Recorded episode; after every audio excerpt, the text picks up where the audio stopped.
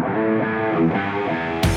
Hola, bienvenido al podcast de Sport para mejorar tu estilo de vida deportivo. En este episodio, entrenamiento de resistencia. Aumenta tu nivel de exigencia variando los estilos de entrenamiento y logra mejores resultados. Como hombre deportista, experto o aficionado que busca progresar, la disciplina no es una alternativa sino una norma. Al inicio, puede que cometas errores por desconocimiento, aunque puedes ir ajustando tu entrenamiento bajo una planificación orientada a los objetivos. Entrenar con conciencia significa saber qué hacer, por qué y para qué. Si quieres aumentar tu resistencia, entonces lo mejor es que identifiques cuál es el estilo de entrenamiento que funciona para ti y centrarte en ello. De hecho, existen tres formas generales de aumentar tu resistencia y puedes decidirte por uno o combinarlos y hacer un plan de entrenamiento que te dé resultados progresivos sin riesgo de lesiones. Tres estilos de entrenamiento de resistencia en hombres. Primero, alta intensidad y bajo volumen. Bajo este estilo de entrenamiento debes hacer una o dos series por ejercicio con una frecuencia no tan alta. Es suficiente con un máximo de cuatro días a la semana. Asegúrate de hacer una cantidad mínima de ejercicios por músculo. Los expertos en entrenamiento masculino recomiendan recomiendan al entrenar de este modo llevar un registro para lograr una sobrecarga progresiva tanto de repeticiones como de peso. A este estilo se le considera el más científico debido al seguimiento de los datos y aunque efectivo, no es popular entre quienes prefieren más ejercicios y más series que intensidad. Sin embargo, recuerda que el criterio para elegir un modo de entrenamiento u otro no debe basarse en que sea popular, sino efectivo para ti. Segundo, volumen e intensidad moderada. A este estilo se le considera como un entrenamiento de culturismo convencional y funciona para la mayoría de los hombres.